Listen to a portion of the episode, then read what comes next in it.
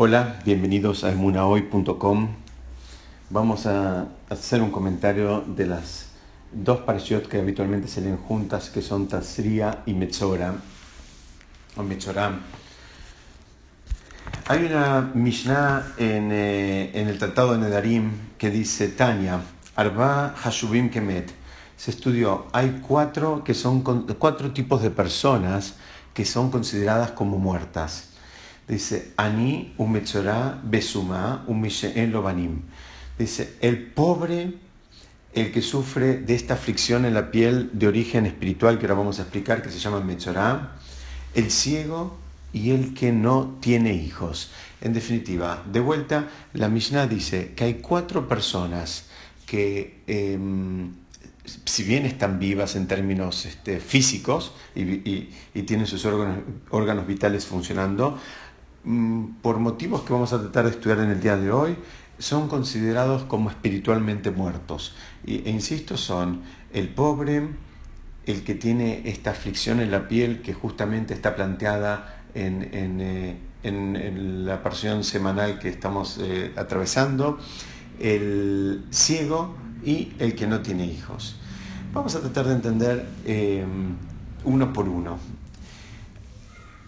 Eh, hay una, eh, habitualmente se traduce como lepra, pero no, es, no era una aflicción en la piel, o sea, tenía una cierta similitud, pero no era un problema de origen, digamos, este, eh, de la piel misma o un problema que tenía que ver con, alguna reacción o algo por el estilo, sino que era una, enfermedad que tenía un origen espiritual y era eh, como consecuencia de un lenguaje, lo que se llama en hebreo la shonara, de una persona que había hablado mal de otra persona, había, digamos, hecho eh, todos este tipo de transgresiones que están tipificadas, que tienen que ver con em, eh, los chismes y con eh, contar cosas que tienen que ver con otra persona o difamar a una persona. Es decir, había hecho un uso inapropiado del don de la palabra y por eso llegó a una este, reacción en la piel que inclusive esa misma reacción después, además de estar en la misma piel de la persona, podría llegar inclusive a estar en las paredes de su propia casa.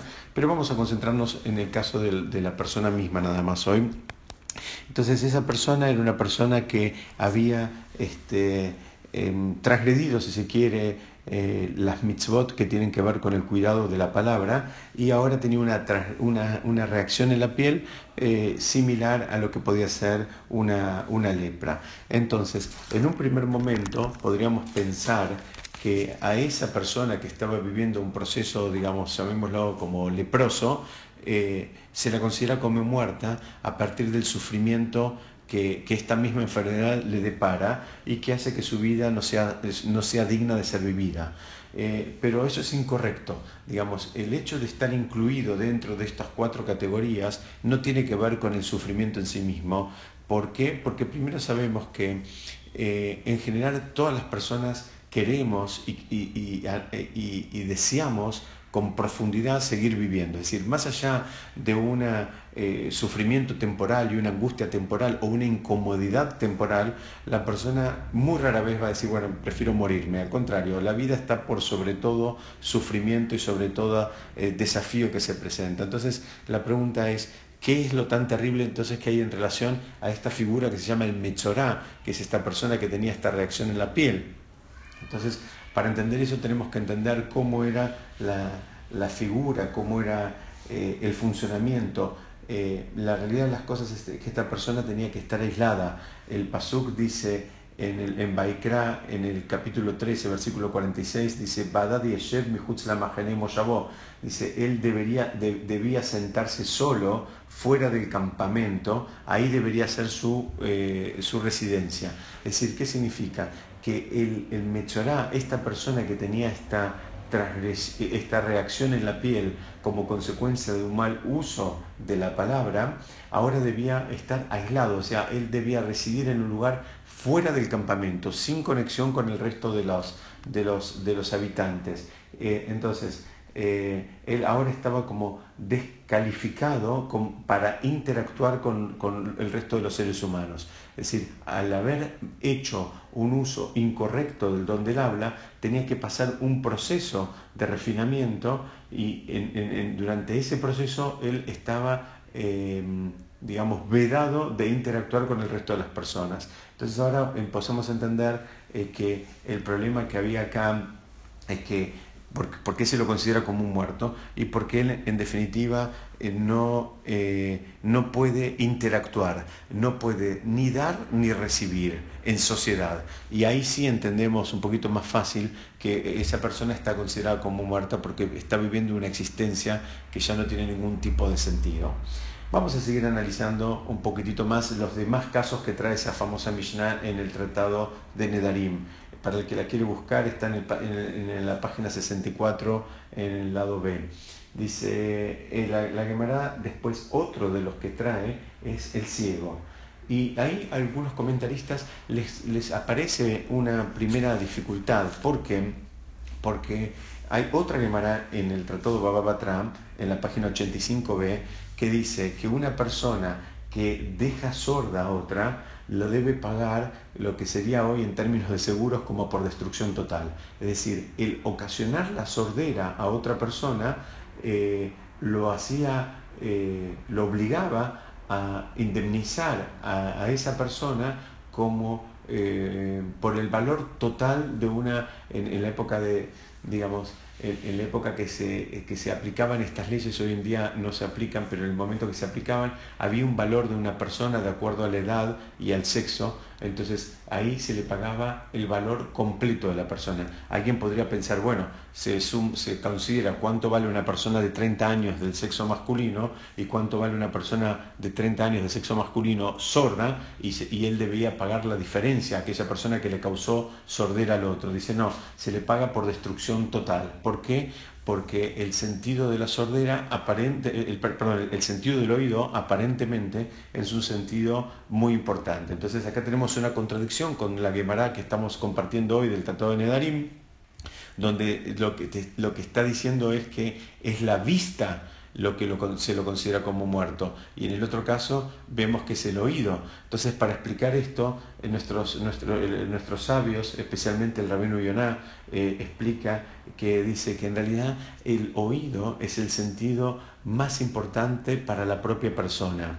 Es decir, eh, y eso lo aprende porque justamente lo acabamos de explicar. En el caso de una persona que le ocasionó la sordera a otro, lo paga por destrucción total pero en relación a los otros, en relación a la posibilidad de interactuar con otras personas, es la vista lo que termina creando el vínculo. ¿Y de dónde se aprende eso? Todo lo que estoy diciendo ahora estoy basándome en un comentario del Rab Haim Shmulevitz en su famoso libro Sihot Musar.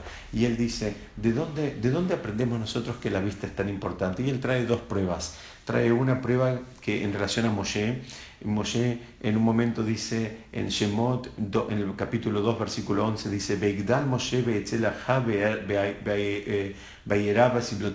Dice, y Moshe creció y salió a ver a sus hermanos y vio su sufrimiento. Entonces acá explican dos cosas muy interesantes. Dice, Moshe no había crecido de golpe, Moshe ya era grande antes, pero solamente la Torah usa el término eh, eh, de grandeza, como el término como que Moshe creció, y como en relación a una, una madurez, a una adultez, cuando Moshe pudo salir y ver el sufrimiento de sus hermanos. Es decir, el poder conectar con el sufrimiento del otro es un símbolo de madurez, es un símbolo de adultez. En tanto y en cuanto lo único que me importa es mi única persona y lo que me pasa a mí y lo que yo quiero, lo que yo siento, lo que a mí me gusta y lo que a mí me molesta, eh, todavía estoy en un estado, si se quiere, de, adolescencia o todavía, todavía anterior, todavía en un estado de, infantil. Entonces, la Torah insiste en que Moshe lo, considera Moshe como crecido, como adulto, a partir de que él pudo salir ver y conectarse con el otro. Y ahí vemos que la, el, sentido de la vista es el que menciona en el, versículo, porque el sentido de la vista es el que participa y es el que nos permite conectar. Es decir, Moshe ya sabía de esto, Moshe ya sabía del sufrimiento, pero una cosa es saber y otra cosa es salir y verlo. Y ahí, fíjense, aprendemos dos cosas, la importancia de la vista y el el momento en que una persona se puede considerar realmente adulta, que es a partir del momento que puede conectar con lo que le está pasando al otro, que en definitiva no es otra cosa que es salirse del centro del mundo. En tanto y en cuanto la persona vive considerándose a sí misma como el centro del mundo, bueno, eso todavía está en, términos espirituales, es como que todavía no despegó, todavía no, no, dio el primer siquiera saltito. En cambio, cuando la persona ya puede salir y conectar con lo que le pasa al otro, eso es un símbolo de adultez y, e insisto, se aprende de esta eh, forma en que describe la Torá el vínculo de Moshe con sus hermanos en el momento que él ya sale del palacio y va a ver eh, y conectarse con el sufrimiento del el pueblo de Israel en la tierra de Egipto. Y el otro ejemplo que trae el Ram Shmulevich en relación a la vista lo trae cuando Jacob va a bendecir a los hijos de, de Yosef. El versículo dice que que los ojos de, de Jacob estaban pesados por su, edad, es decir, él ya no veía bien, tenía una ceguera, y cuando él los quiere bendecir, ¿qué hace? Se los acerca a los chicos y los toca y los besa, y trata de conectar de otra manera, y explica por qué, porque él no los podía ver, si él los hubiese podido ver, hubiese conectado directamente, al no poder verlo, hay un nivel de conexión menor, entonces entendemos acá que si bien el oído, como explicamos hace un ratito, es el sentido más importante en relación a, la eh, propia persona, cuando queremos analizar la capacidad de relación entre una persona y otra, es la vista el sentido que nos ayuda a conectar de una manera todavía mucho más profunda. Entonces, eh, nos queda ver eh, qué pasa con eh, el, caso de una persona que no tiene hijos. Entonces, también es una persona que es considerada por la Mishnah en el Tratado de Nedarim como una persona muerta. Hay algunos comentaristas que inclusive dicen que es aquel que, teniendo la posibilidad de tener hijos, no los tiene. pero, digamos, ¿qué es lo que pasa acá? Entonces, explican que en realidad uno de los instintos más básicos de la persona es eh, la capacidad de dar, es decir, la, necesidad de dar. Entonces, eh, el chico, una criatura, es el receptor de esas ganas de dar por excelencia. Es decir, normalmente todas esas necesidades y esas ganas que da, de dar que tienen los padres, el, gran receptor eh, terminan siendo los, hijos. Entonces, una persona que no tiene chicos se siente frustrada en su capacidad de dar, en su deseo de dar, que es un deseo eh, instintivo. Entonces, sin esa posibilidad de darle a otros, es considerado como muerto. En, otra oportunidad estudiamos que eh, en general, en términos cabalísticos, se analiza siempre eh, con, ejemplos entre raíces y ramas. Y, explicamos que las, las ramas nunca son distintas a la raíz, nunca tienen, digamos, no vamos a encontrar una rama que dé un fruto de manzanas que venga de una raíz de eh, duraznos. Es decir, lo que hay en la rama es lo mismo que hay en la raíz. Y la necesidad de dar que tenemos nosotros es porque tenemos un alma divina y el alma divina y, y, digamos y Hashem mismo como generador de ese alma divina es un dador por excelencia. Entonces, como nosotros estamos originados y nos nutrimos de una fuente que da por excelencia, nosotros también nos sentimos plenos solo cuando podemos dar. Y la persona que no tiene hijos no tiene la, la, chance de tener ese gran receptor que es una criatura de todos los actos de bondad que se nos puedan ocurrir.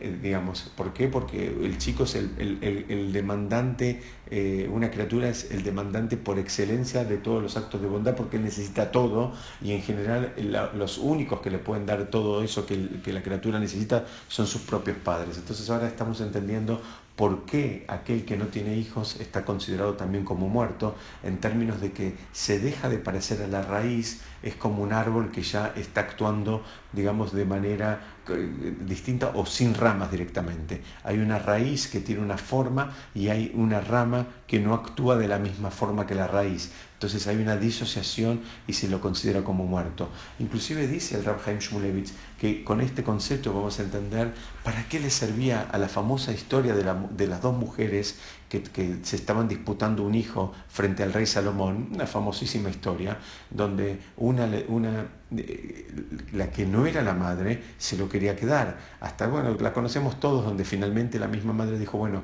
eh, eh, cuando Salomón dijo lo vamos a cortar al medio y le vamos a dar la mitad del bebé a cada una de las supuestas madres, la madre verdadera dijo no, dénselo a ella porque la madre en definitiva quería eh, que su propio hijo continúe con vida. Pero la gran pregunta acá es, ¿para qué le servía a la madre que no era la madre biológica, esa, esa criatura. Y el Ram Haim Shmulevich le dice, le servía y le servía mucho, le servía para todo esto que estamos explicando ahora. ¿Por qué? Porque ese hijo le iba a servir como receptor de todas sus ganas y todo su instinto de dar que ella tiene. Ella necesitaba encontrar un receptor para, eh, para ella poder convertirse en dadora. Entonces le servía ese hijo, aunque no sea biológico. Y por último, nos queda el caso del pobre, que también traía la, la, Mishnah que analizamos. Y entonces el pobre, muchos pueden pensar que su, su, pobreza, digamos, o que, o que su, o, ser considerado em, como un muerto, es porque, em, porque él no tiene, no tiene medios, no tiene, no tiene bienes. Eh, eh, pero en realidad el verdadero sentido por el cual el pobre es considerado como un muerto, no es por lo que él no tiene para él mismo, sino por lo que él no tiene para compartir, por lo que él no tiene para darle a otros. En tanto y en cuanto él no puede conectarse con otros desde un lugar de dador, en tanto y en cuanto él no se puede asemejar a la raíz, acá estamos de vuelta, a un, pobre es como un árbol que tiene una rama que es distinta a la raíz. La raíz es dadora por excelencia y este pobre va a tener que ser receptor por excelencia. Hay un conflicto acá, no, está, no, no, no hay una similitud, entonces este pobre que en el análisis que estamos haciendo es considerado también como muerto básicamente por su incapacidad de poder dar o darle a otros. En definitiva, los cuatro casos que mencionamos en la Gemara al principio tienen un común denominador, que es su inhabilidad para relacionarse con otros, es decir, no tienen la posibilidad de compartir con otros el sufrimiento, no pueden dar de lo, bueno que ellos tienen, no pueden, dar, no pueden manifestar sus actos de jefe, sus actos de bondad.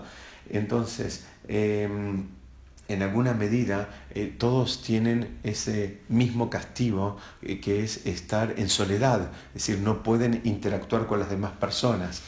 Eh, y ahí es cuando entendemos que la única vida que merece ser vivida es la de compartir y la de dar. Y aquellas personas que por distintos motivos, que en este caso analizamos cuatro que trae la Mishnah, están incapacitadas para compartir y para dar, lamentablemente son considerados como muertos en vida, aunque biológicamente tengan todos los signos vitales. Besrat Hashem, seguiremos estudiando la próxima. Muchas gracias.